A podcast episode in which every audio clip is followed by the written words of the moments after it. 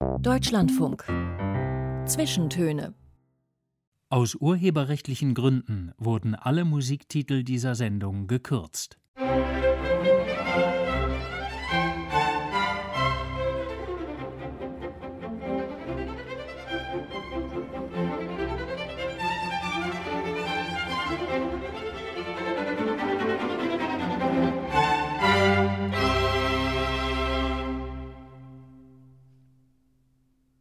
Herzlich willkommen zu den Zwischentönen. Am Mikrofon ist Tanja Runo und mein Gast heute ist die Schriftstellerin Natascha Wodin. Natascha Wodin ist Jahrgang 45. Sie lebt in Berlin und Mecklenburg, hat Erzählungen, Gedichte und Romane geschrieben. Zuletzt aber hat sie mit zwei Büchern Aufsehen erregt, die gattungstechnisch nicht ganz so leicht zu fassen sind, die aber viele Leser und Rezensenten ganz besonders berührt und beeindruckt haben. Sie kam aus Mariupol, heißt das eine, und irgendwo in diesem Dunkel das andere. Und beide handeln von einer Spurensuche, einer Spurensuche nach den eigenen Eltern. Die haben eine ganz besondere Geschichte in diesem Fall. Die Eltern von Natascha Wodin wurden während des Zweiten Weltkriegs als sogenannte Ostarbeiter aus der Sowjetunion deportiert, um in Nazi-Deutschland Zwangsarbeit zu leisten, was ihr Leben und auch das der Tochter nachhaltig geprägt hat. Bevor wir da tiefer einsteigen, aber erstmal ganz herzlich willkommen, Natascha Wodin. Guten Tag, ich freue mich. In Ihrem Elternhaus, das habe ich aus diesen beiden genannten Büchern gelernt, wurde nicht gesprochen über diesen Teil der eigenen Biografie, über die Deportation, über das Arbeitslager. Also nicht bloß lange nicht gesprochen, sondern überhaupt, überhaupt nicht. nicht. Nein. Was nein, war der nein. Grund dafür? Was glauben Sie? Es war ja eine Zeit, in der überhaupt nicht gesprochen wurde, von niemandem. Also nicht nur meine Eltern haben nicht gesprochen, die Zwangsarbeiter haben nicht gesprochen, die Deutschen haben auch nicht gesprochen. Ich bin so aufgewachsen in so einem doppelten Schweigen. Das war eine sehr prägende Erfahrung für mich. Vielleicht hat es letztlich sogar ein bisschen dazu beigetragen, dass ich irgendwann zu schreiben angefangen habe. Ich habe schon als Jugendliche geschrieben, weil ich in diesem Schweigen wie eingemauert war. Zum Beispiel hat man in der Schule schon über den Krieg gesprochen, aber ich habe immer nur eins gehört. Die Russen haben Deutschland überfallen. Ich war die einzige Russin in der Klasse und ich bin es immer gewesen, sozusagen. Sie müssen sich ja aber doch gefragt haben, wie Ihre Eltern nach Deutschland gekommen sind, oder? Naja, es gab schon so etwas, das immer wieder mal was gesagt wurde über die böse Sowjetmacht. Also das lag immer in der Luft. Sowohl eben in der Schule, wo gesagt wurde, die Russen haben Deutschland überfallen und meine Eltern haben immer wieder irgendwas gesagt über die, die bösen Sowjets. Und, äh, die, das hatte mit Stalin zu tun. Genau, natürlich, den, natürlich. Den Namen Stalin kannte ich. Ich glaube, ich kannte den Namen Hitler in der Tat lange Zeit nicht.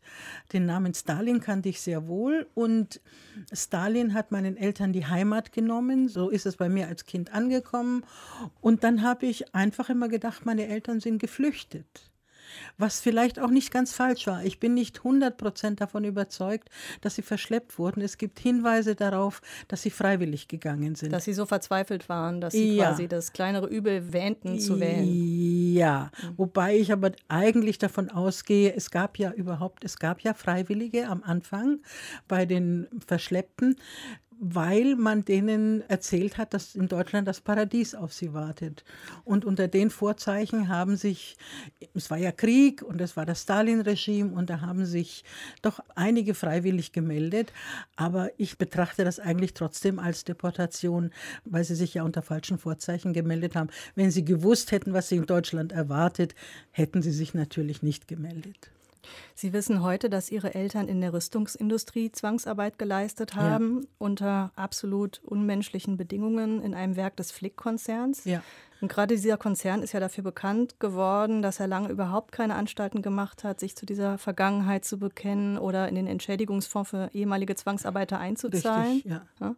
Wobei das Institut für Zeitgeschichte davon ausgeht, dass dort 80.000 bis 100.000 Zwangsarbeiter Flick hatte, waren. ja, so, also nach meiner Recherche hatte Flick etwa 100.000 Zwangsarbeiter.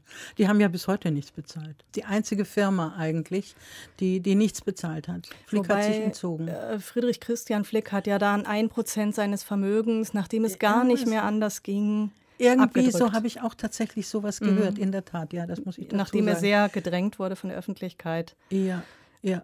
Also ich stelle diese Frage halb der Form halber. Haben Ihre Eltern jemals eine offizielle Entschuldigung oder eine monetäre Entschädigung aus dem Fonds für ehemalige Zwangsarbeiter erhalten? Nein, natürlich nicht. Also äh, ich glaube, eine Entschädigung haben sowieso nur Leute erhalten, die allerwenigsten, weil man musste ja die Papiere vorweisen und die allerwenigsten hatten noch Papiere. Und gerade bei Flick weiß man, dass die Archive vernichtet worden sind. Genau, gezielt, ne? sind die mhm. Archive mhm. vernichtet worden und sowieso haben Entschädigungen die allerwenigsten bekommen, aber schon gar nicht solche, die im Land geblieben sind. Sie haben mal gesagt, Ihre Eltern sind durch den Rost der Geschichte gefallen. Ja, die Zwangsarbeiter immer noch, wenn ich, also wenn ich Lesungen mache, ziemlich oft, die meisten Leute sagen, sie haben entweder noch gar nicht von den Zwangsarbeitern gehört oder sehr wenig. Also es ist immer noch in öffentlichem Bewusstsein in Deutschland nicht wirklich verankert, dass es nicht nur den Holocaust gegeben hat, nicht nur den Genozid, sondern dass auch zahllose Zwangsarbeiter, die Zahl weiß man nicht, durch Arbeit vernichtet wurden. Das ist nicht wirklich aufgearbeitet. Also es, es hat schon Studien darüber gegeben es hat Veröffentlichungen darüber gegeben, aber die Menschen wissen es meistens nicht.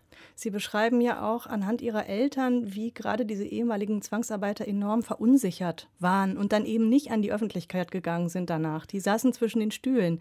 Die konnten zum Teil wie ihre Eltern nicht in ihre Länder zurück weil ihnen da äh, ja. unterstellt worden wäre, sie hätten kollaboriert. Ja, ja, ja, das ist ja, allen, das ist allen unterstellt worden. Ja. Mhm. Und die mussten ja, die meisten Zwangsarbeiter haben ja in der Sowjetunion kein Leben mehr gehabt. Also sie bekamen keine Arbeit, sie bekamen keine Wohnung, sie haben ein Leben am Rand der Gesellschaft gefristet weil äh, Stalin hat befohlen, bevor man sich äh, deportieren lässt, muss man Selbstmord begehen, aber nicht für einen Feind arbeiten. Wer das getan hat, auch unter Zwang, der wurde bestraft für, für den Rest seines Lebens. So, das ist jetzt der erste kleine Eindruck von Ihrer Familiengeschichte. Aber bevor es da weitergeht, möchte ich noch auf einen anderen, glaube ich, mindestens ebenso wichtigen Pol ihrer Existenz kommen. Sie sind ja nicht nur eine Frau der Worte, sondern auch der Klänge, habe ich gelernt. Oh ja, vor allem der Klänge eigentlich. Aha. Ja, also ja, ich hatte keine Möglichkeit, Musik zu studieren. Also ich sage immer, das Wort ist die kleine Schwester der Musik sozusagen. Also mir blieb dann nur noch die kleine Schwester, aber eigentlich wollte ich zur Musik. Und das haben Sie dann gar nicht mehr verfolgt? Naja, hobbymäßig doch. Ich spiele ein bisschen Klavier, aber das ist wirklich nicht der Rede wert. Also ich bin eine Konsumentin sozusagen. Eine Melomanin. Eine Melomanin, ja. Und die, der Oper sind Sie besonders zugeneigt? Ja, die Oper, ja, ja. Ich habe auch, was ich aber mein Leben lang gar nicht wusste, das habe ich ja erst vor kurzem erfahren. Ich habe auch einen Onkel, der Opernsänger war, so der Bruder meiner Mutter. Aber das hat, hat mit ihm nichts zu tun. Vielleicht sind es die Gene, was weiß ich. Sie haben sich für diese Sendung unter anderem ausgesucht die Arie Dopo Scuro Nembo oh, aus ja. Nelson e Salvini von Vincenzo Bellini. Ja. Eine Oper über amoröse Verstrickungen, die dann aber letztlich sich ins Gute auflösen? Ja, wissen Sie, so die Inhalte der Oper, die interessieren ist mich Ihnen völlig eigentlich. Egal. Ein feuchten Kehricht, das ist immer so ein Blödsinn. Also wirklich Worum geht es Ihnen bei dieser Arie? Ich, ich kann es nicht ausdrücken. Ich finde sie einfach unglaublich zart und wehmütig und etwas Schöneres kann ich mir kaum vorstellen.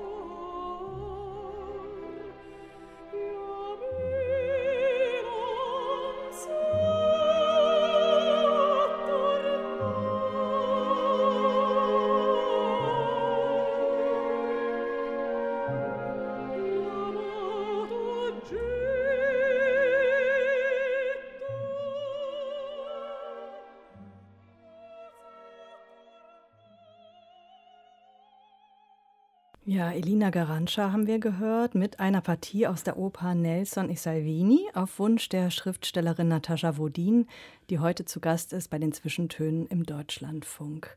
Frau Wodin, auch in Ihrem Elternhaus spielte Musik eine entscheidende ja. Rolle. Ja. Die Eltern sprachen zwar nicht, aber sie sangen. Ja, genau, genau.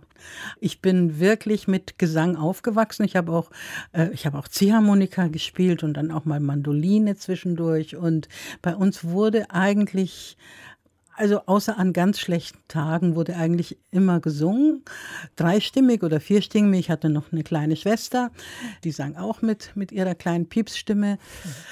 Meine Eltern kamen beide aus musikalischen Familien und überhaupt ist das Singen in Russland etwas ganz Alltägliches.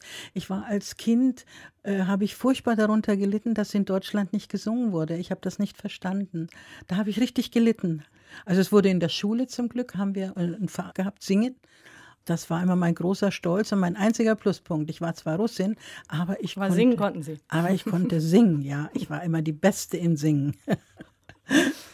Jetzt würde ich gerne noch mal ein bisschen weiter auf dieses Umfeld gucken. Wir haben jetzt über Ihr Elternhaus gesprochen. Das Ganze hat sich abgespielt in einer Siedlung am Rande einer fränkischen Kleinstadt, ja. die man wahrscheinlich als Ghetto bezeichnen würde heute, oder? Ja, ja, ja, ja, auf jeden Fall. Also es war nicht etwa eingezäunt oder so, das waren die Lager, waren das natürlich. Vorher waren meine Eltern ja im Lager, einmal im Zwangsarbeiterlager, nachher in dem Lager für Displaced Persons.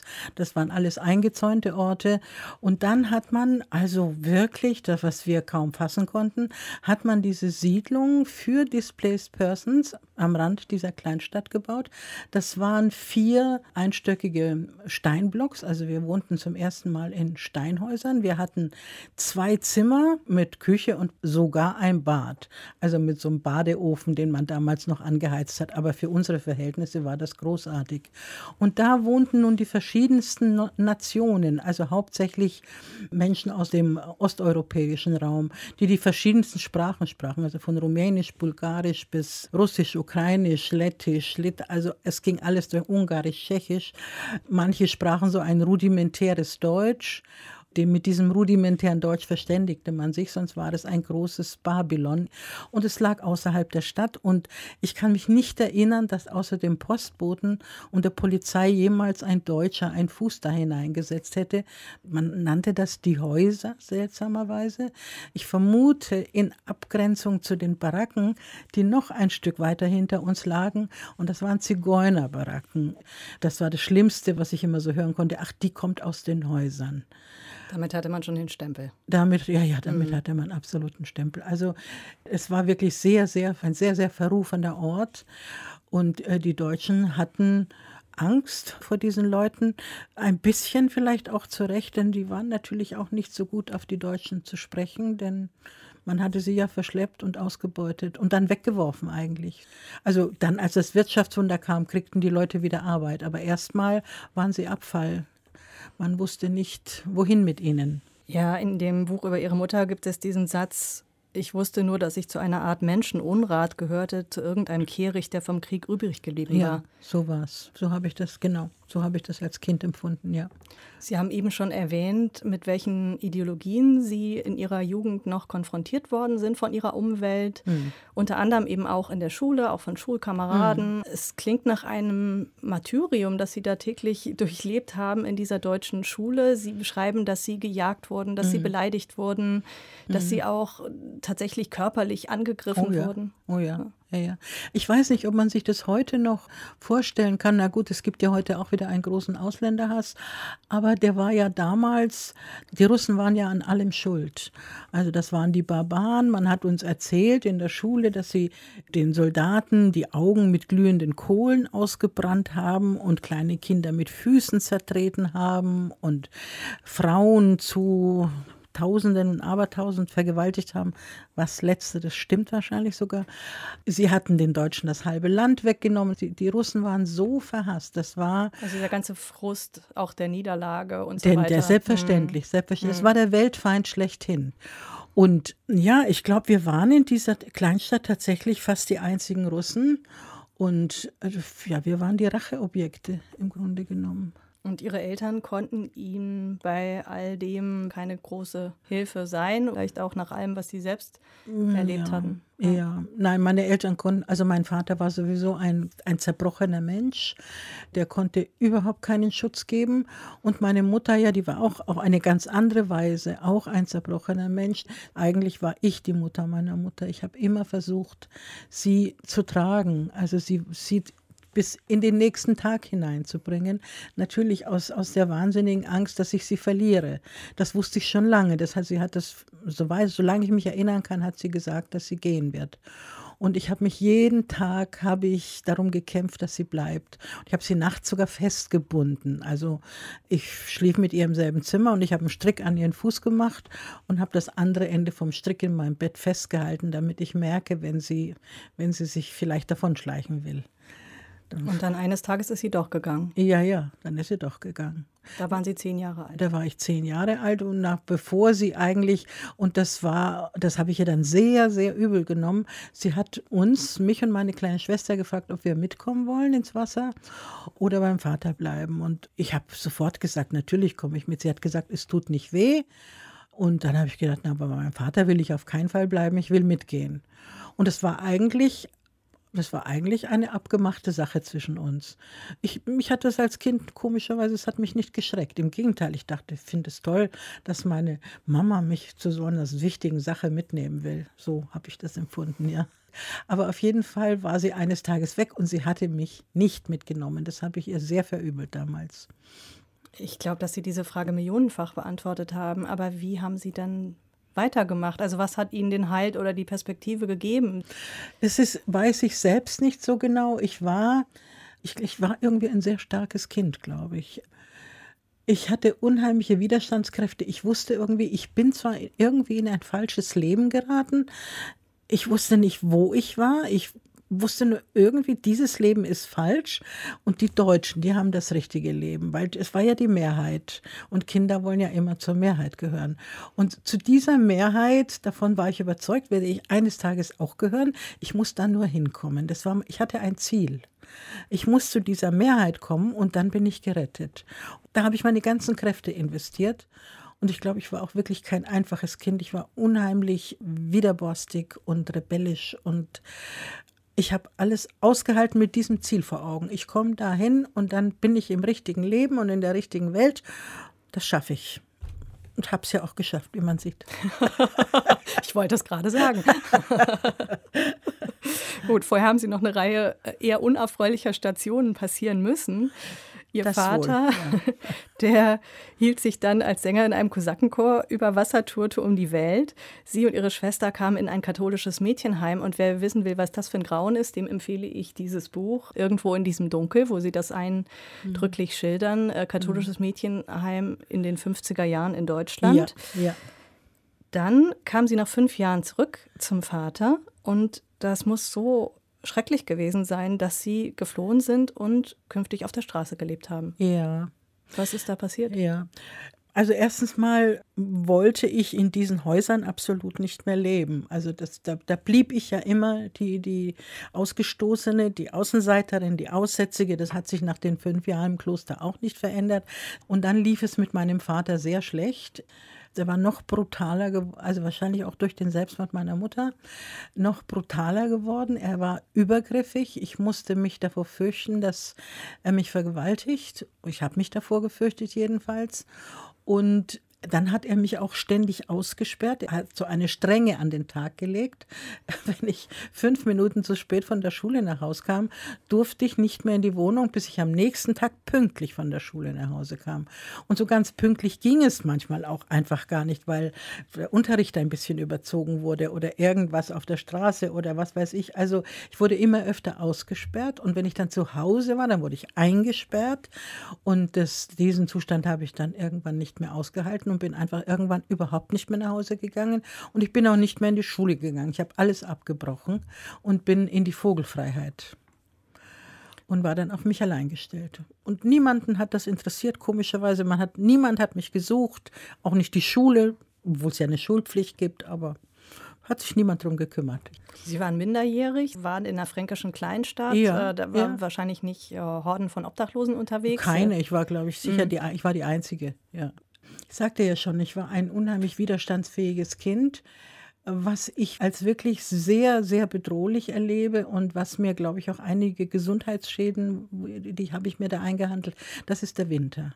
Also im Sommer geht das alles. Der Hunger, äh, das ist ja. Aber ist man nicht auch freiwillig, wenn man da als junges Mädchen irgendwo in einem Hauseingang liegt? Also ja. fühlt sich da nicht jeder irgendwie eingeladen? Fühlt sich jeder eingeladen. Hm. Ja, ja. Aber es war, das war nicht so schlimm. Das war nicht so schlimm. Also schlimmer war es schon jeden Tag wieder, ja, was, was esse ich heute? Wie komme ich zu essen? Ich habe dann halt gebettelt, ich habe gestohlen und ich habe entdeckt, das hat mich wahrscheinlich vor allem gerettet, dass unser Waschküchenschlüssel zu unserer Wohnung passte.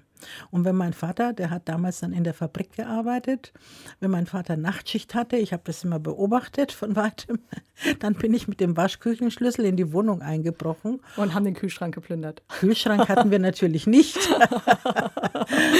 Aber es gab damals so diese, diese Schränke unterm Fenster, die, wir hatten so eine Ventilation nach draußen. Das, war die, das waren die damaligen Kühlschränke. Und da hatte mein Vater sein Brot und seine Ölsardinen und sein Speck und das habe ich ihm dann weggegessen gewesen. Muss er auch gemerkt haben, aber er hat nie etwas unternommen.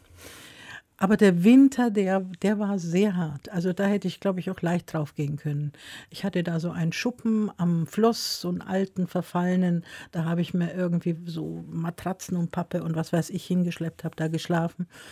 Also da war mir manchmal so kalt nachts, dass ich tatsächlich dachte, irgendwie hatte meine Mutter mal auch davon erzählt, wahrscheinlich weil in Russland doch relativ, in Sibirien relativ viele Menschen erfrieren und es dort irgendwie ein, eine bekannte Todesart ist. Sie hat mal erzählt, also erfrieren sei ein sehr schöner Tod, man würde anfangen, Musik zu hören und schöne Farben zu sehen und dann einschlafen.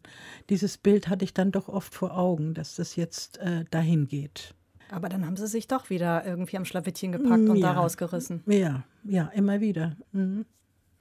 Diese Episode endete mit einem Wunder mit einer Art Wunder. Es hat ja. Ihnen jemand aus heiterem Himmel einen Job angeboten. Ja, ja, also es gab viele Wunder in meinem Leben, muss ich wirklich sagen. Also ja, ich habe dann, ich war dann so, so abgerissen, wie ich war und schmutzig wahrscheinlich. Wahrscheinlich habe ich auch gerochen. Ich habe ein Schild gesehen an einem Fabriktor, Telefonistin gesucht. Und dann bin ich einfach da reingegangen und habe zum Pförtner gesagt, ich möchte mich um die Stelle bewerben. Und dann hat er irgendwie gesagt, naja, Mädchen, also verschwinde hier oder irgend sowas. Und ich habe aber nicht locker gelassen. Und dann hat der Pförtner tatsächlich irgendwo angerufen und dann kam eine Dame, ich weiß noch ganz in Grau, mit einer randlosen Brille. und die führte mich zum Personalchef. Ich weiß noch, dass er Dr. Böhme hieß. Und dieser Mann äh, muss ein besonderer Mann gewesen sein, ein besonderer Deutscher. Er hat irgendwie gleich verstanden, dass ich aus den Häusern bin, äh, nach zwei, drei Fragen. Er hat dann irgendwie auch gleich verstanden, dass ich auf der Straße lebe. Na, das war nicht schwer zu erraten wahrscheinlich. Und dann hat er gesagt, ich wäre genau die Richtige für den Job, weil ich so eine schöne Stimme hätte. Und ich habe 100 Mark Vorschuss gekriegt. Er hat mir dann einen Zettel ausgestellt. Da hat er gesagt, gehen Sie da und dahin, da kriegen Sie 100 Mark. Ich habe irgendwie gedacht, ich bin im Himmel. Endlich im richtigen Film. Endlich im richtigen Film. Naja, das war auch nicht der richtige Film, das war irgendwie Das war der Anfang, der Anfang den, des richtigen Films ja, vielleicht. Ich habe ihn nur nicht verstanden. Ne?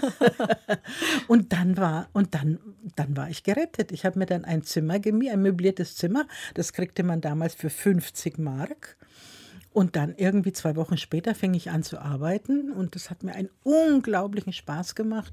Also telefonieren war damals ja eine Seltenheit. Es gab ja noch nicht viel Telefone. Und ich konnte den ganzen Tag telefonieren und Menschen miteinander verbinden.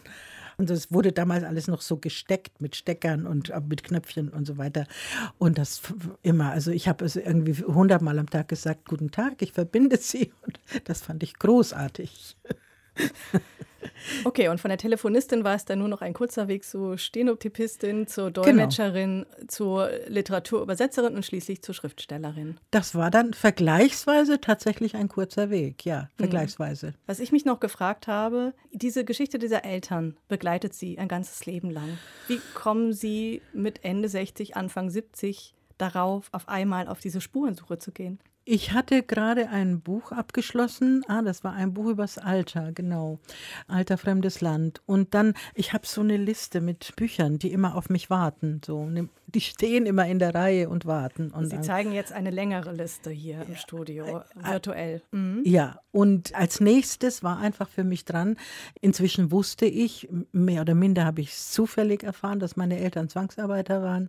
Und ich habe eben gemerkt, dass das Thema durch den Rost gefallen ist in, in Deutschland. Und ich dachte, ich muss etwas über die Zwangsarbeiter schreiben. Ich wusste nur nicht, wie ich es anfangen sollte. Und da habe ich mir gedacht, an der Geschichte entlang werde ich den Versuch machen, die Geschichte meiner Mutter zu schreiben, die ich ja absolut nicht ahnte. Ich ahnte ja überhaupt nicht, wer sie war, woher sie kam. Das hat sie nie gesagt. Dann habe ich einfach nur irgendwie mehr aus Blödsinn ihren Namen ins russische Internet eingegeben. Und es war ein Treffer. Das war das wirklich größte Wunder. Zuerst habe ich gedacht, naja, das ist eine Namensgleichheit. Also wer, wie kommt meine Mutter, die vor 60 Jahren sich das Leben in Deutschland genommen hat, eine Ostarbeiterin ins russische Internet? Aber siehe da, sie war's. Und was Sie da herausgefunden haben, das dürfen wir jetzt noch nicht verraten. Das wollen wir nämlich nach den Nachrichten noch mal genauer ausführen. Und wir wollen vorher ja noch mal eine Musik hören. Mozart in diesem Fall. Ja. Das Klavierkonzert Nummer 21 in C-Dur. Und dazu würde ich gerne von Ihnen wissen, wie jetzt dieser sehr heitere Mozart in C-Dur in Ihr ja. ansonsten etwas schwermütigeres Musikprogramm hineinpasst und auch von wem Sie das gerne hören wollen. Ich habe im Angebot Brendel, oh, Iro ja. Rantala und Ashkenazi. Äh, Brendel, bitte. Zu Mozart wollte ich noch sagen, es gibt ja Musik, die äh, überspringt einfach die Abgründe oder sieht sie gar nicht. Während ich bei Mozart empfinde, es ist, glaube ich, der einzige, wo ich das so empfinde, er schwebt immer über dem Abgrund. Und das finde ich unglaublich.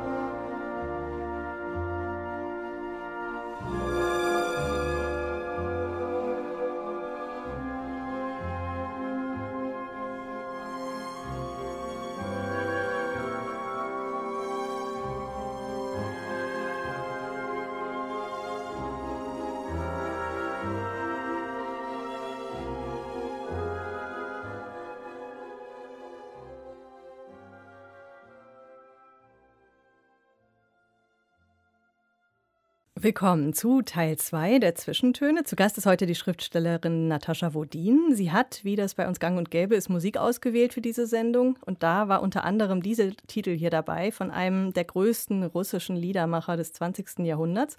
Und zwar von Langspielplatte, wie Sie gleich bemerken werden.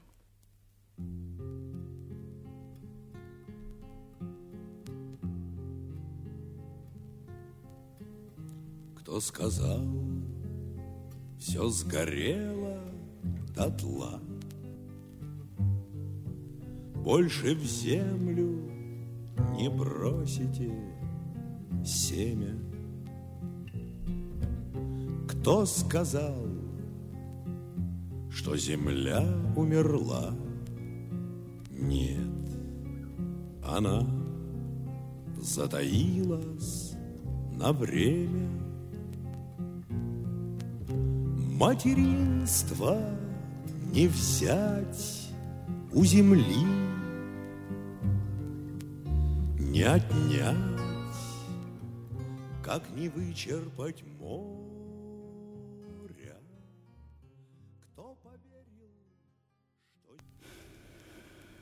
Ja, ich höre Sie schwer atmen, Frau Wodin.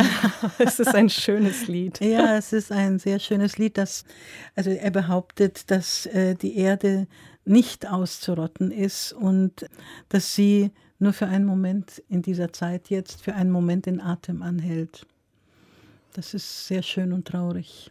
Und er ist Wladimir Wysotsky in diesem Fall. Er, ja, Wladimir Wysotsky, der 1981 kurz, nein, 1980, Entschuldigung, kurz nach den Olympischen Spielen gestorben ist an einer Überdosis Heroin. Und ähm, er ist wahrscheinlich der bekannteste Mensch Russlands. An sein, sein Grab pilgern täglich Hunderte von Menschen und es steht ein großes Schild dort. Der Sänger der Volkswunde. Tatsächlich, so ist er auch bei Wikipedia, glaube ich, vermerkt. Das, Tatsächlich. Das ist ja. das Label. Ja, das ist das Label. Das ihm anhaftet. Ja, ja. ja. Frau Wodin, Sie sind in Franken aufgewachsen, wie man immer noch gut hören kann. Oh. Erst zu einem fortgeschrittenen Zeitpunkt Ihres Lebens als etablierte Schriftstellerin sind Sie auf die Suche gegangen, haben angefangen, mehr über das Vorleben Ihrer Eltern herauszufinden, bevor diese nach Deutschland gekommen sind. Und Ihre Spurensuche führte Sie zunächst in die Ukraine. Und da haben Sie eine ziemlich bunte Familiengeschichte entdeckt. Ja, also sehr erstaunlich. Ich war davon überzeugt, also so, so ein Eindruck vermittelte meine Mutter einfach, dass sie eine ganz einfache Frau aus dem Volk ist. Sehr schlicht, sehr verschreckt, sehr also sie hat ja wenig gesagt. Sie war furchtbar eingeschüchtert. Sie, sie war äh, schwer depressiv natürlich. Später wurde sie dann auch immer kränker. Also ich konnte irgendwie absolut niemals auf die Idee kommen, dass meine Mutter ursprünglich aus einer sehr reichen und adligen Familie stammte. Ich habe sie aber nur deshalb gefunden, weil sie einen sehr berühmten Verwandten hatte, den Georgi Tschilpanow. Das war zu der Zeit der bekannteste Psychologe Russlands, der erste Experimentalpsychologe. Und er hat eine Tante meiner Mutter geheiratet. Und äh, so ist meine Mutter überhaupt ins Internet gekommen, weil die ganze Verwandtschaft, auch die Angeheiratete dieses berühmten Psychologen eben im Internet war. So konnte ich sie finden. Und die Familie meiner Mutter bestand also, also sie hatte eine, eine baltendeutsche äh, Großmutter, das war eine Anna von Ehrenstreit und dann ihr, ihre Mutter davon, also es wusste ich alles absolut nicht, war eine Italienerin. Die Italiener, ich will jetzt nicht zu weit ausholen, sonst läuft uns die Zeit davon, es war aber einfach so, dass zu jener Zeit viele Italiener nach, nach, in die Ukraine eingewandert sind und dort ihr Glück gesucht haben und reich werden wollten. So einige haben es auch geschafft, unter anderem eben die Familie meiner, meiner Großmutter, der Mutter meiner Mutter die stammte aus einer Familie von Kohlenhändlern. Ich erinnere mich, dass meine Mutter von Kohlenhändler gesprochen hat, aber ich habe mir natürlich was ganz anderes darunter vorgestellt. Es damals. waren eher so Kohlengroßhändler in diesem Fall. Ja, so noch Imperium nicht, ja quasi. genau. Die, Mhm. Damals hat man ja noch mit Kohle geheizt und ist einmal in der Woche der Kohlewagen gekommen. Sowas habe ich gedacht. Aber mein Urgroßvater, der ursprünglich Kapitän war, der hat dann angefangen, die Kohle aus dem Donbass abzubauen und in alle Welt zu exportieren und muss steinreich geworden sein. Und väterlicherseits, äh, mein Großvater kam aus dem Landadel. Also, also von sowas hatte ich überhaupt, überhaupt keine Ahnung. Das war für mich eine unfassbare Überraschung. Also Landadel, italienische Kaufleute, Baltendeutsche, Ukrainer, Russen, Großbürgertum, Revolutionäre. Ja, alles. Ein Opernsänger haben Sie eben schon Ja, erwähnt. ja, es gab auch einen ja. Muttermörder, wenn ich mich richtig erinnere. Es gab auch einen Muttermörder, aber das gehört dann schon in die heutige Zeit. Der lebt noch. der Das einzige sind die, Über Überlebende. ja, das sind die Überreste. ja. Aber auf einmal hatten Sie diese, diese adlige Familie im Hintergrund. Was macht es mit einem, wenn man auf einmal so viel Geschichte hat, so viel Herkunft? Ja, seltsam, seltsam. Ich kann es Ihnen immer noch nicht sagen. Es ist wahrscheinlich immer noch zu wenig Zeit vergangen. Ich habe nun 70 Jahre ohne diese Geschichte gelebt und manchmal habe ich das Gefühl, es ist irgendwie zu spät, dass mir jetzt noch eine Geschichte zuwächst. Äh, Ich kann das nicht mehr verinnerlichen. Ich fühle mich nicht verwandt mit diesen Menschen. Also es, es ist, ich habe Fotos von ihnen, sie sind alle schön, sie sind alle interessant, aber ich denke mal, hm, wer ist denn das? Sind das eher Protagonisten Ihrer Bücher? Ja, ja. Das, Sie haben es erraten. So ist es. Also als solche waren sie mir sehr kostbar und wertvoll. Ich habe unheimlich gern diese Zeit mit ihnen verbracht, als ich über sie geschrieben habe. Aber ich weiß nicht, ob ich Lust hätte, sie kennenzulernen. Ich glaube, dass, äh, nein, nein, das wäre mir, glaube ich, zu viel Aufregung. Nicht mehr, es ist zu spät. Es ist zu spät. Also ich habe das, ich habe meine Stammbaumforschung abgeschlossen. Ja. Im Fall Ihrer Mutter haben Sie ja diese ganze Reise eigentlich vom Schreibtisch aus angetreten. Ich habe das, ich habe die Reise nur am Schreibtisch gemacht, in der Tat. Ja, ich, Mhm. ich reise am liebsten am Schreibtisch. Hm, Das ist vielleicht auch nicht so ernüchternd. Ja, äh, genau, genau, genau. Also erst einmal kann ich mir am Schreibtisch vorstellen, was ich will. Äh, ich kann mir die Welt so machen, wie ich will. Und ähm, ich bin gar nicht so scharf auf die Wirklichkeit. Das heißt, Sie hatten ein paar alte Fotos, die gaben noch aus Ihrem Familienbestand. Es waren aber auch nur wenige. Und dann haben Sie einen russischen Hobby-Genealogen ausgemacht, Genau. Ja. Der Ihnen wirklich richtig viel geholfen hat, wenn Richtig ich das richtig viel, ja. verstehe. Ohne ihn hätte ich das, äh, glaube ich, nicht geschafft. Ohne ihn wird es das Buch wahrscheinlich nicht geben, jedenfalls nicht so. Also er hat sich dann so, ich weiß bis heute nicht warum, er hat sich dann so identifiziert mit meiner Familiengeschichte, vielleicht auch ein wenig überrumpelt davon, was da jetzt alles zum Vorschein kommt. Das hat ihn auch so fasziniert. Er war dann manchmal irgendwie noch, noch gieriger, schien mir als ich etwas zu finden. Und er würde am liebsten noch weitersuchen und fordert mich immer auf, noch ein Buch zu schreiben. Nein, also das ist, davon ist es jetzt, ist es jetzt genug. Aber also er hat mir wirklich sehr, sehr geholfen. Da haben wir das zweite Wunder schon in dieser Sendung. Ja, das zweite oder gar schon das dritte. Ja, das ist natürlich auch so ein Stück Zeitgeschichte, was Sie da gemeinsam aufgedeckt haben. Ja, zweifellos. Ja, ja. Wobei ich also überhaupt nicht bewusst Geschichte geschrieben habe. Das kann ich gar nicht. Und glaube, das, das hat ja auch in einem Buch wie meinem nichts zu suchen. Ich habe einfach immer nur an den Fakten entlang geschrieben, am Leben meiner Mutter entlang und am Leben ihrer Verwandten entlang.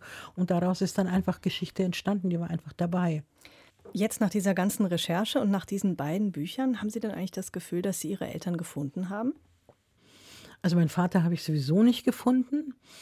Nein, also während sie kam aus Mariupol, da finde ich ja ständig irgendwas. Das ist ein Buch des Findens.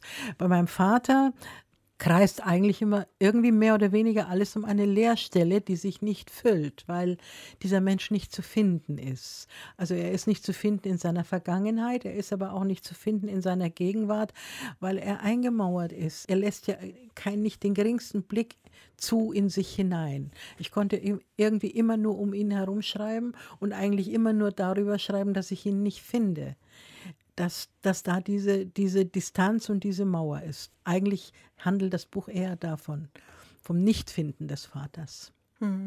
Und von dem Mitleid auch, das Sie am Ende seines Lebens mit ihm empfinden. Ja, ja, ja, das ist, man kann tatsächlich Hass und Mitleid in einem. Seniorenheim und Ja. spricht kein Wort Deutsch, also zwei Ja. Worte oder Ja, zwei brauche, Sätze brauche und nichts, ja. vor verschimmeltem Essen und äh, wird auch nicht besonders gut behandelt dort. Nein, nein, nein, wie man das ja jetzt oft hört, wie es da so in diesen Heimen zugeht. Also ähm, es, ist, es ist ein Phänomen, aber tatsächlich, man kann Hass und Mitleid gleichzeitig empfinden. Das habe ich erlebt. Es war schwer zu ertragen, weil es sich ja ständig eigentlich gegenseitig ausschließt und immer hat mal das gesiegt und mal das. Aber am Ende diesen alten Mann ich, mich, mich hat, glaube ich, immer wieder seine Einsamkeit angerührt. Er war ein so unendlich einsamer Mensch, wie ich es, glaube ich, nie, sonst nie erlebt habe. Er hatte keine Sprache, er kannte keinen einzigen Menschen, er saß da unter den Deutschen, aber er hatte mit keinem irgendwas zu tun. Und er, er, er saß da immer einfach nur, wie irgendwo im Weltraum. Und die Zeit verging. Vielleicht war er einfach gar nicht mehr da eigentlich. Also er war nicht dement, Hm. ne, aber äh, er war, ich glaube, er war in Russland. Ich glaube, er war immer, ich hatte das Gefühl hatte ich immer, er ist eigentlich in Russland geblieben. Sie haben einen anderen Roman geschrieben, Die Ehe, einen früheren Roman, in dem es Sie haben darum ja viel geht, gelesen von mir. Ja, natürlich. Da geht es um eine junge Protagonistin, die alles Erdenkliche unternimmt, um deutsch zu werden. Ja, ja. Ähnelt ein bisschen dem, was Sie vorhin von sich erzählt haben. Sie hat es fast geschafft. Sie heiratet einen NPD-Funktionär, der Sohn eines ehemaligen Gauleiters. Überhaupt eine ganz sympathische Familie. Großartig, großartig. Ich habe ja keine Ahnung gehabt, was das ist, immer noch nicht. Ich wusste ja immer noch nicht, dass es die Nazis gegeben hat und Hitler und mit 19 hatte ich noch keine Ahnung. Ja, Und dann sind sie tatsächlich so eine Ehe eingegangen mit einem. Oder er mit mir, Menschen. da muss man sich ja schon wundern, ja? ja, das stimmt. Da Ja. muss man sich auf beiden Seiten wundern. Erstaunlich, ja. Im Buch ist es ein einäugiger NPD-Funktionär, weil es Ja. für einen zweiäugigen Arier quasi nicht reicht. Erstmal im ersten genau. Schritt. Für diese, für diese Sehr schön Frau. ausgedrückt.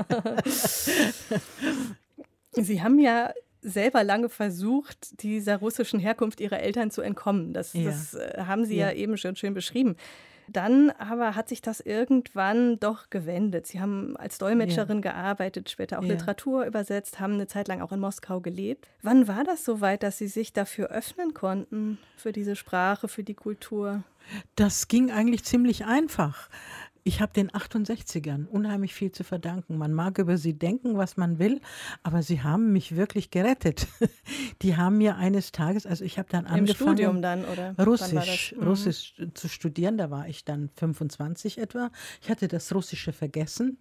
Und ähm, dann hat äh, Willy Brandt die Ostverträge abgeschlossen und mein damaliger Schwiegervater, der ehemalige Gauleiter, der hat die Das ist Situation unglaublich, Entschuldigung. der hat die Situation sehr genau erfasst. Er hat gesagt, es wird, jetzt der Handel mit Russland beginnen und man wird Dolmetscher brauchen. Und du kannst doch Russisch. Da, da überlegt er. Und dann habe ich tatsächlich eine, das ist auch wieder unglaublich, es war, eine, es war ein Institut, das der Uni angeschlossen war und man brauchte eigentlich Abitur. Ich hatte ja noch nicht mal einen Volksschulabschluss. Und ich bin da hingegangen und habe gesagt, ich möchte mich bewerben. Und dann äh, haben die einen Versuch gemacht, mit mir Russisch zu sprechen. Und damals war das ja noch sehr ungewöhnlich. Es gab ja keine Russen in Deutschland, also äh, keine. Und äh, dann haben die gemerkt, dass ich sehr viel besser Russisch spreche als sie, die Lehrer oder Professoren. Und dann, ich glaube, davon waren sie so beeindruckt, dass sie kein Zeugnis von mir verlangt haben. Und ich habe drei Jahre lang an diesem Institut studiert und habe jeden Tag gezittert, dass es rauskommt, dass ich kein Abitur habe. es ist aber nicht rausgekommen. Insofern, ich habe einen akademischen Abschluss ohne Volksschulabschluss. Respekt. Ja, danke. Ja, und dann haben, äh, während dieses Studiums bin ich den 68ern begegnet. Das war eine ganz, ganz wesentliche Wende in meinem Leben, die entscheidende. Ich habe zum ersten Mal erfahren, dass nicht Russland den Krieg angefangen hat, sondern Deutschland.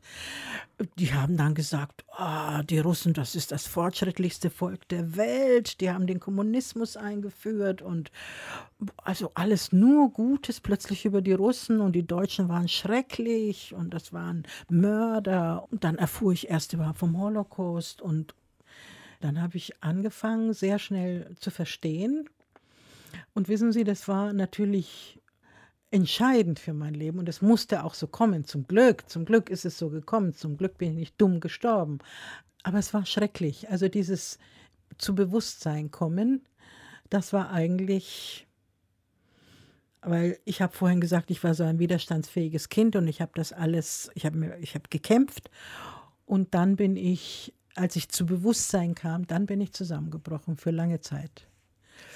Als ich verstanden habe, was ich für eine Geschichte habe und als ich verstanden habe, dass meine Kindheit nicht eine ganz gewöhnliche Kindheit war, sondern schon eine etwas besondere. Und ich glaube, ich habe erst dann wirklich verstanden, dass meine Mutter krank war und sich umgebracht hat und dass ich einen Vater hatte, der mich fast vernichtet hätte. Das alles habe ich dann langsam verstanden, langsam. Gleich wäre ja wahrscheinlich tödlich gewesen. Also ich habe das langsam verstanden. Ich war dann auch schon geschieden von diesem Nazi und ich lebte jetzt unter den Studenten, unter den 68ern in einer Wohngemeinschaft. Ich war da willkommen. Man fand mich toll oder ganz normal. Ich hatte einen Freund, der an mir nichts auszusetzen hatte, der mich auch toll fand. Und ich hatte aber immer diese Kampfenergie in mir und diese Abwehrenergie und diese, diesen Überlebenskampf. Und es lief ständig ins Leere. Das hörte nicht auf. Ich hatte keinen Feind mehr. Und das habe ich nicht ertragen dann ist der äußere Feind ist dann zu einem inneren Feind geworden und der innere Feind ist viel schlimmer als der äußere Feind.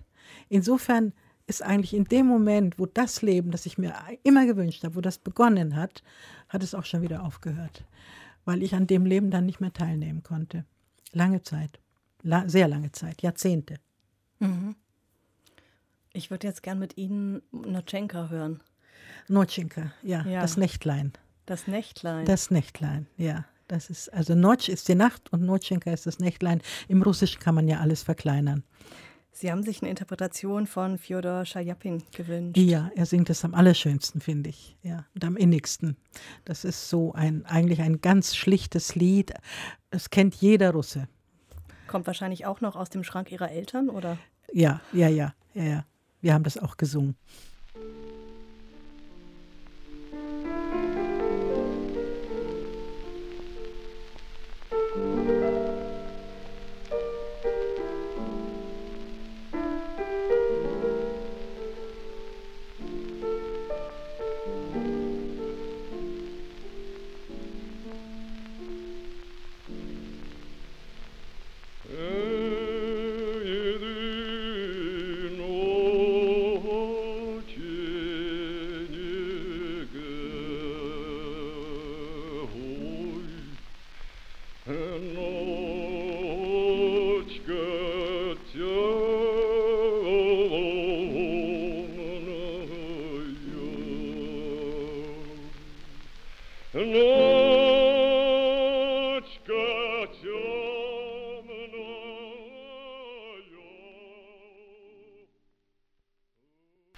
Diesen Ton hält, ne? Und dann noch in dieser Tonlage. Obwohl er Bass ist. Für den ne? Bass, ja? Ja.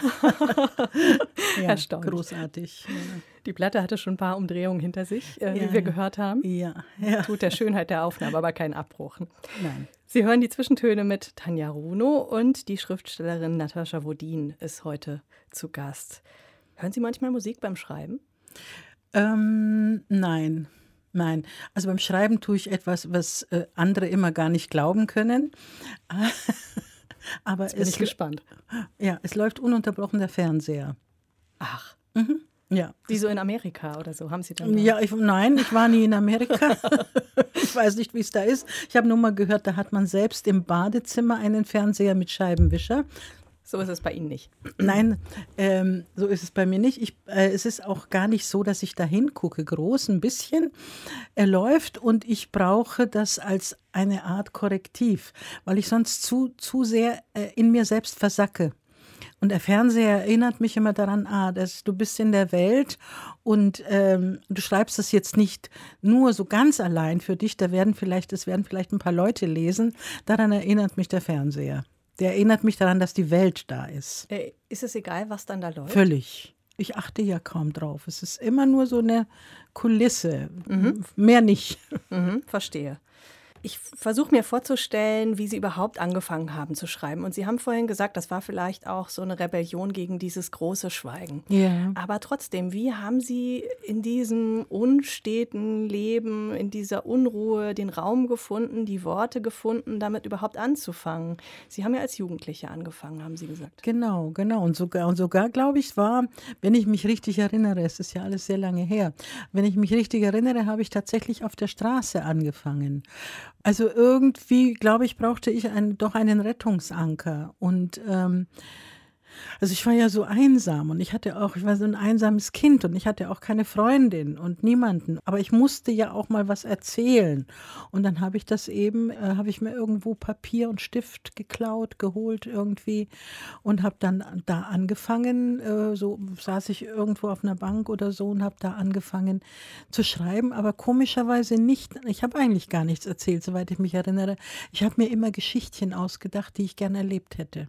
Ja. Also wirklich virtuelle Erlebnisse. Ja, ja, ja, ja, ja, ja, ja, die ich mir so vorgestellt habe. Es handelte immer von ganz dramatischer Liebe und Tod. Das weiß ich noch.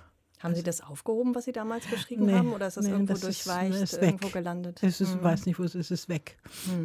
Haben Sie auf Russisch geschrieben ganz am Anfang? Nein, nein, Weil nein. bei nein, Ihnen nein. zu Hause wurde nur Russisch gesprochen. Die deutsche Schule, da fing es ja, ja, an mit ja. dem Deutschen. Also erstmal, solange ich nicht in der deutschen Schule war, hatte ich keine Konflikte. Also ich war, ich habe Russisch gesprochen und basta. Und dann in der deutschen Schule, da begannen die Konflikte. Ich kam nach Hause und habe dann, ich habe, glaube ich, sehr schnell Deutsch gelernt, weil irgendwie war das sehr schnell klar, dass genau da will ich hin. Und die Sprache, das war das Seil, das ich ergreifen musste, um dahin zu kommen. Das war mir klar. Und dann kam ich nach Hause und wollte nicht mehr Russisch sprechen. Und es gab ständig Krieg. Meine Eltern taten dann so, als hörten sie mich nicht. Und sie haben mir dann aber irgendwann, haben wir uns so irgendwie wortlos darauf geeinigt, ich sprach Deutsch und sie antworteten Russisch. Gut, und jetzt waren wir bei diesem Schreiben, um darauf nochmal zurückzukommen. Mhm. Sie haben jetzt von diesen Geschichten erzählt, andere Realitäten, die Sie sich ausgedacht haben, dramatische ja. Geschichten. Aber wie ging das dann weiter? Ja, so ging es weiter. Lange Zeit ging es so weiter. Dann bin ich Dolmetscherin geworden und dann habe ich Tagebuch geführt. Sehr intensiv sogar. Äh, diesem Tagebuch verdanke ich, na, ich will nicht sagen, meine Ehescheidung von dem Nazi. Nein, weil ich dem verdanke ich was ganz anderes. Der, dieser Nazi hat eines Tages mein Tagebuch gefunden.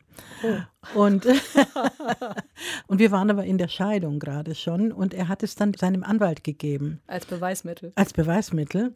Und der Anwalt ließ mir dann ausrichten, das war auch ein Wunder meines Lebens, ähm, das Tagebuch sei großartig, ich sollte mir überlegen, Schriftstellerin zu werden. Wirklich? Ja, tatsächlich. Und das fand ich, oh, also ich hätte nie gedacht, dass ich eine werde. Haben Sie denn da vorher, war das was, was Sie sich vorgestellt haben, erträumt nein, haben? Nein, nein, das habe ich mich überhaupt nicht zu denken getraut, sowas. Nein, nein, gar nicht, gar nicht. Also auf die Idee hat mich dieser Anwalt gebracht, den ich nie kennengelernt habe. Ganz gute Wendung der Geschichte. aber nicht ernsthaft, nicht ernsthaft. Ich habe dann noch, es hat dann noch lange Zeit gedauert, bis ich ernsthaft angefangen habe und das kam durch ein Stipendium des Deutschen Literaturfonds. Als ich das gekriegt habe, das war wie ein Auftrag. Also jetzt kannst du, jetzt musst du wirklich was schreiben. Und dann habe ich mich hingesetzt und habe zum ersten Mal, dann habe ich zum ersten Mal wirklich an Veröffentlichung gedacht. Das war, da war ich äh, irgendwie 36 oder so. Ja. Mhm. Und es sind viele, viele Bücher gefolgt seitdem, Erzählungen, Gedichte, Romane, viele Romane.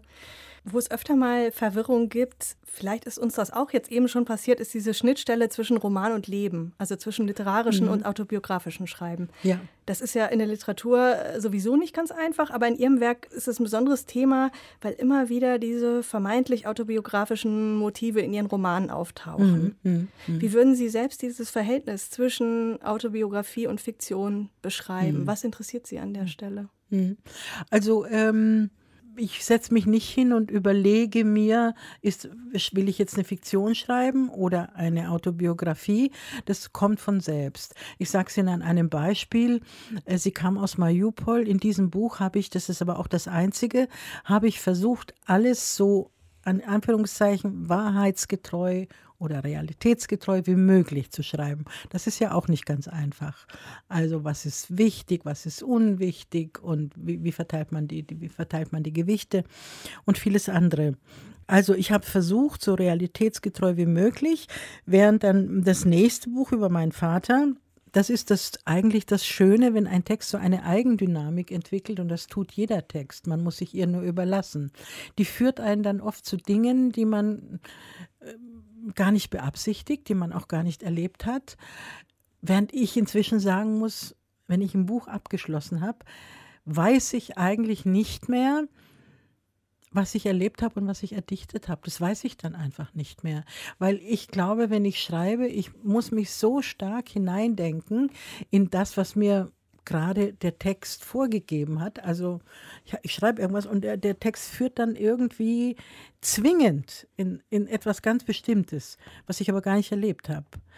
Aber dann muss ich mich da so stark einfühlen und das dann auch ziemlich lange und immer wieder, dass ich hinterher mich oft frage, hast du das jetzt erlebt oder hast du das jetzt erfunden? Also so ungefähr funktioniert das bei mir. Mein Leben ist der Rohstoff, mit dem ich immer arbeite. Das ist vielleicht mehr oder minder bei jedem Schriftsteller so, glaube ich, oder bei sehr vielen. Also man kann aber vielleicht sagen, es ist so, also ich trenne eine Mütze auf und stricke daraus Handschuhe aus derselben Wolle, so, so ungefähr.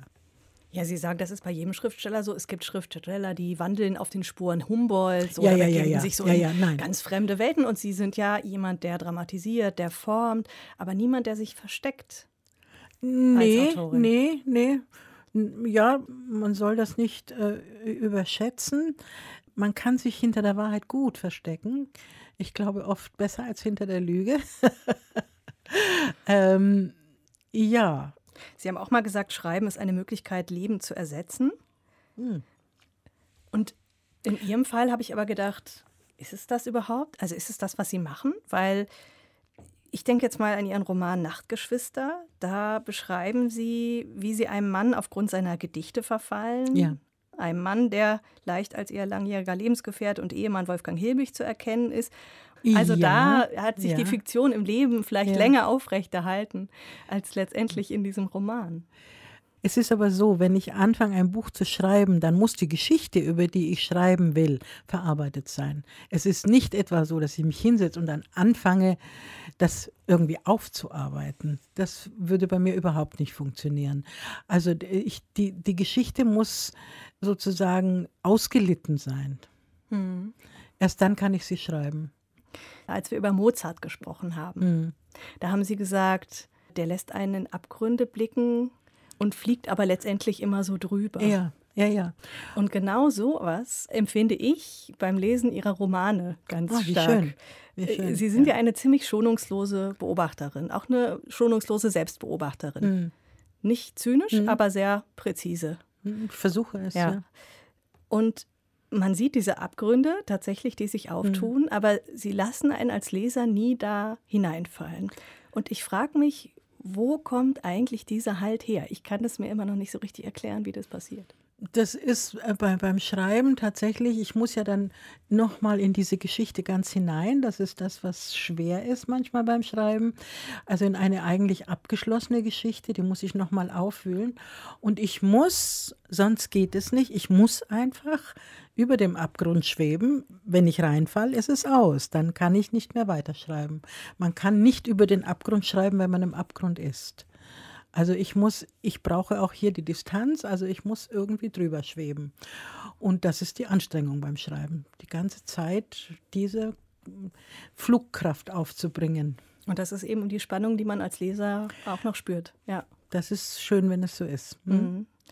Ihr Schreiben, kann man vielleicht noch ergänzen, findet in der Nacht statt. Sie sind eine Eule. Ja, das ändert sich im Moment ein bisschen. Ähm, ja, ich bin aber, aber eigentlich, ja, ich habe tatsächlich, also unglaublich, jetzt, wo sich's ändert, wundere ich mich mal über mich selbst.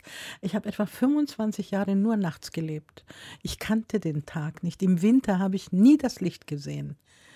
Weil das Ihrem Biorhythmus entsprochen hat oder weil Sie die Ruhe der Nacht gesucht haben zum Arbeiten oder wie kam das? Sie haben vorher einen Mann erwähnt, äh, der Wolfgang unschwer, Hilbig, der auch nachts gearbeitet hat. Ja, Hm. durch den ist das gekommen. Also ich hätte ihn sonst eigentlich nie gesehen, weil er der hat wirklich nur nachts gearbeitet. Der ist ganz spät ins Bett gegangen, erst morgens um 10 oder so. Also hat er noch was vom bisschen was vom Tag gehabt.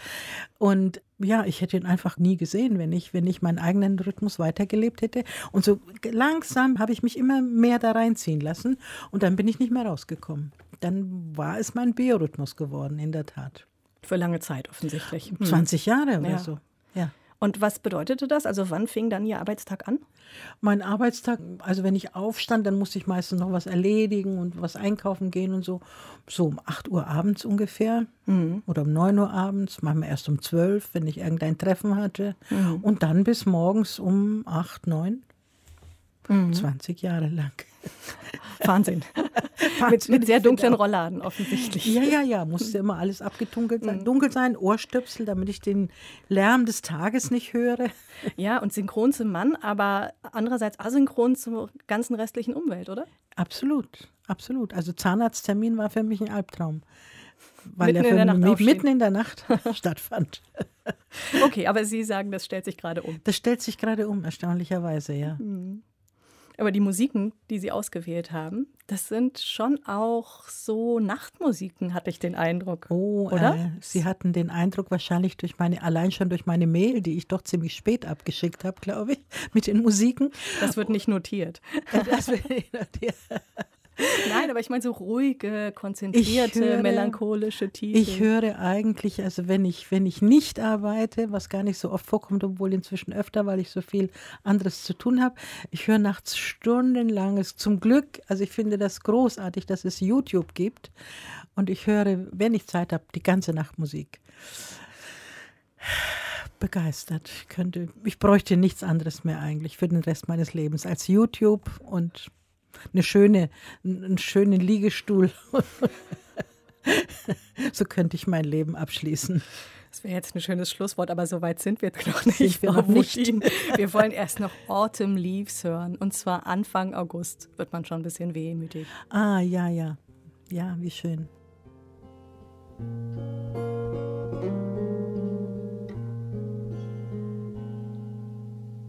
The falling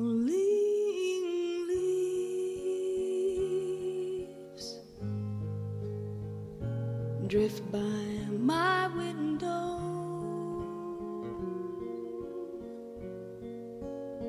The falling leaves of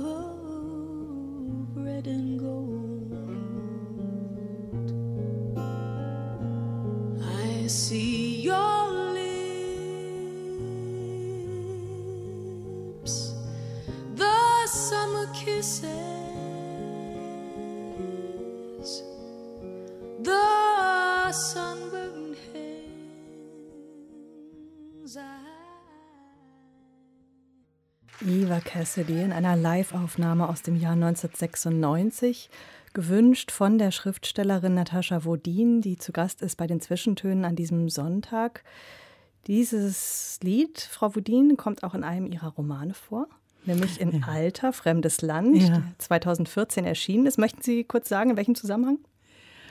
Ach, äh, äh, die Situation ist, glaube ich, dass die Protagonistin, die geht immer laufen im Park und hört dabei Musik.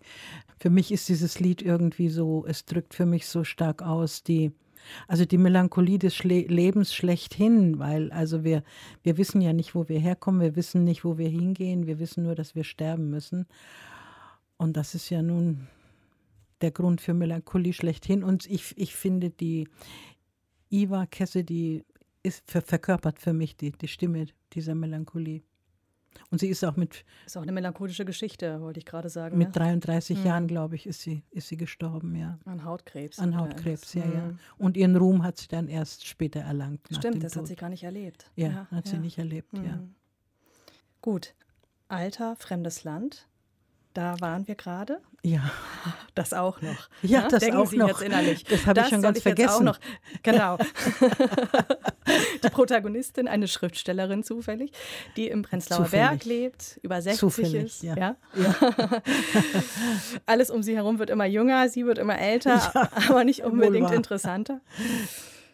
Und dann entdeckt sie die Chatrooms ja, für sich. Ja, ja, Mit welchem Ausgang, das sagen wir jetzt nicht. ja. Aber Sie haben dazu mal gesagt zu diesem Buch, nach allem, was Sie erlebt haben, ich erinnere Verlust der Mutter, Obdachlosigkeit, furchtbar destruktive Beziehungen zum Teil, ja. sei das Altwerden die größte Herausforderung Oh ja. für Sie gewesen. Ja, ja, das ist einfach, also man macht sich das, wenn man jünger ist, kann man sich das nicht vorstellen. Also ich glaube, wir haben irgendwie einen inneren Schutz eingebaut davor. Dass, also auch jetzt noch merke ich, dass dieser eingebaute Schutz immer noch funktioniert bis zu einem gewissen Grad. 73 ist ja heute noch kein hohes Alter, aber trotzdem, wissen Sie, rund um, um mich herum ist es eigentlich ein Albtraum, es ist ein Schlachtfeld. Es vergeht praktisch kein Tag, an dem nicht irgendjemand krank wird oder stirbt. Von Bekannten, also aus dem, wenn ich den größeren Kreis nehme, also es ist ja, es ist wirklich grauenhaft. Und äh, es kommt aber immer näher und es kommt immer näher und man weiß natürlich, dass es einem selbst jeden Moment passieren kann. Und damit zu leben, ist eigentlich, finde ich, unmöglich. Also man lebt halt weiter, weil man lebt. Aber eigentlich ist das äh, nicht auszuhalten. Also es ist eigentlich die, die Angst vor Krankheit, vor Tod. Ja, Oder also bei gibt- mir. Was hm, für, was für ein Schrecken. Äh, ich steckt glaube, der, der, der, der Tod hat für die Menschen ja sehr unterschiedlichen Schrecken. Für mich ist es, glaube ich, schon der Schrecken vor dem, was davor kommt, also was dahin führt. Äh, Krankheit, Abhängigkeit, Schmerzen. Das ist ja ziemlich oft der Fall, dass es so läuft. Und Auch sowas wie Armut oder Angst vor Verlust der Ja. Schaffenskraft, irgendwie solche Dinge. Ich habe es geschafft. Ich hatte große Angst vor Altersarmut, aber Mariupol hat mich, mein Buch, äh, sie kam aus Mariupol, hat mich gerettet. Ich habe mir eine Rente verdient. Das Altersgespenst, das Mindestens ist Altersarmutsgespenst jetzt gebannt. ist gebannt. Ja, das ist gebannt. Es sei denn, ich lebe noch 20 Jahre. Also dann, hm, hm, dann wird es wieder virulent wahrscheinlich. Ähm, Ja, und auch natürlich, also der Moment des Todes, der ja, man hört so unterschiedliches darüber. Es kann wohl auch sehr schön sein, habe ich auch schon gehört. Aber so die Vorstellung, alles loslassen zu müssen und letztendlich auch sich selbst. Für so eine Kämpferin, die sie immer gewesen sind. Mhm. Nutzt alles nichts. Mhm. Ja, irgendwann ist Schluss. Irgendwann ist Schluss, Mhm. ja. Nach dem Buch über ihre Mutter 2017 haben Sie schon gesagt, jetzt ist Schluss mit dem Zurückblicken, jetzt wird nach vorne geschaut. Dann kam erstmal dicke Recherche und das Buch über Ihren Vater noch hinterher. Ja, ja, das kam dann noch hinterher. Also ich hatte das überhaupt nicht vor, gar nicht. Aber ähm, ich habe ja viele Lesungen gemacht aus dem Mariupol-Buch und dann haben mich Leute immer wieder nach meinem Vater gefragt. Also der ist ja tatsächlich zu kurz gekommen in dem Buch. Er ist ja fast eine Randfigur. Und dann fing auch mein Verlag noch an. Also ja, du müsstest aber doch eigentlich auch und den Vater und so. Ich dachte, sind alle verrückt geworden. Aber dann irgendwie hat, ist doch das irgendwie hängen geblieben bei mir. Und ich dachte irgendwie, dass ich muss meinem Vater auch noch Gerechtigkeit widerfahren lassen, sozusagen. Ich muss, Also Sie haben ihm nicht vergeben, aber Sie haben ihn gewürdigt. Ja, quasi. Sie, haben Sie sagen es, mehr muss ich dazu gar nicht sagen. Sie sagen genau das. Ich habe ich hab versucht, ihn zu verstehen, ihm nachzugehen, in ihn hineinzugucken. Das ist mir nicht wirklich gelungen. Und ich muss auch zugeben, ich kann ihm nicht vergeben. Ich hoffe, dass es irgendwann mir noch möglich wird. Ich habe gehofft, dass es im Lauf des Buches irgendwie mir gelingt, dass die Literatur mich dahin führt, aber das ist so auch nicht passiert. Aber, äh, aber ich, musste das, ich musste das noch schreiben. Ich musste auch noch etwas über ihn sagen. Wenn Sie jetzt eben nicht mehr zurückblicken, Sie haben gesagt, Sie ziehen jetzt wirklich einen Schlussstrich und haben keine Lust mehr in Ihrer Vergangenheit zu kramen. Tja. Was kommt dann? Was kommt? Tja. Was beschäftigt Sie? Jetzt mache ich tatsächlich einen großen Schritt in die Welt hinaus. In zwei Wochen fliege ich in den Ural, wo ich einen Neffen meiner Mutter gefunden habe, also mein Cousin, den Sohn der Schwester meiner Mutter, der noch im Lager geboren ist und den ich während der Recherche gefunden habe. Und auf dieser Reise möchte ich doch noch eine Recherche machen. Eventuell schreibe ich ein Buch über eine Figur, die in meinem Mariupol-Buch schon vorkommt. Eine Tante meiner Mutter, die mit diesem Psychologen verheiratet war und sich seltsamerweise aus dem Fenster gestürzt hat. Also eine Frau in Russland, noch vor der Revolution, es kündigen sich aber schon große Veränderungen an. Und äh, diese Frau, die mit dem berühmtesten Psychologen Russlands verheiratet ist, stürzt sich mit 42 Jahren aus dem Fenster. Sie hatten auch mal gemutmaßt, dass der auch als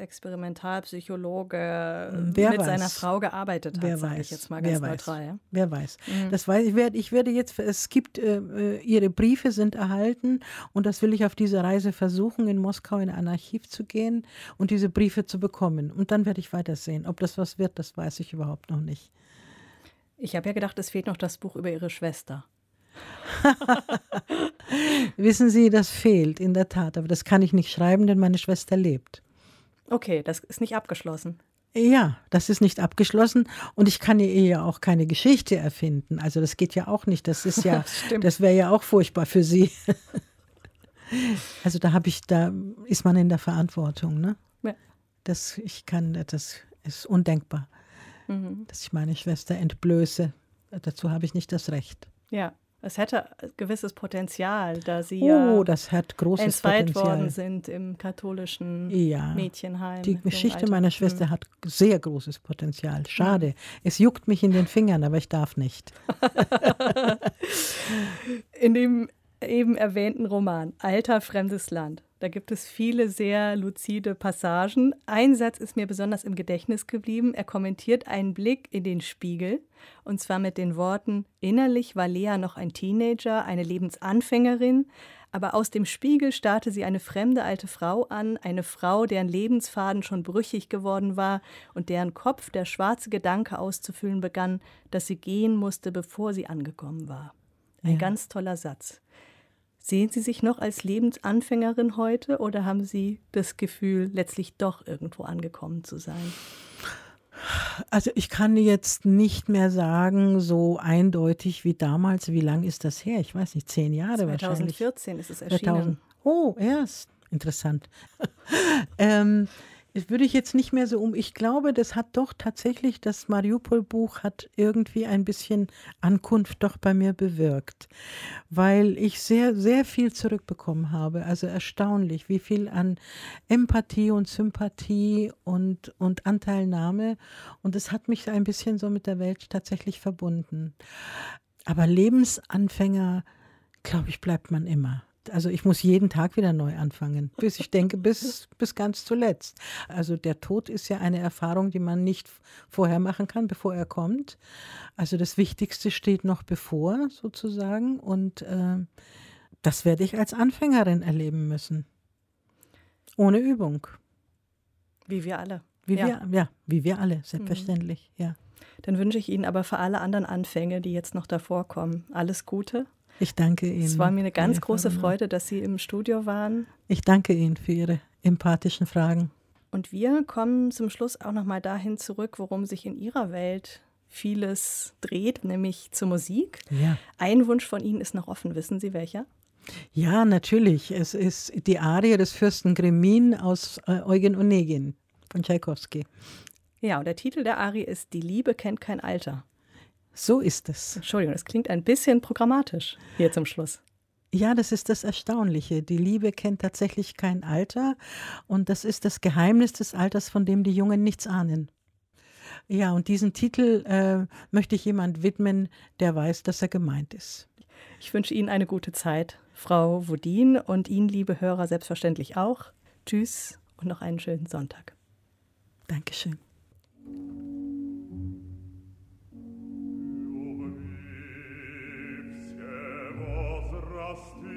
accord.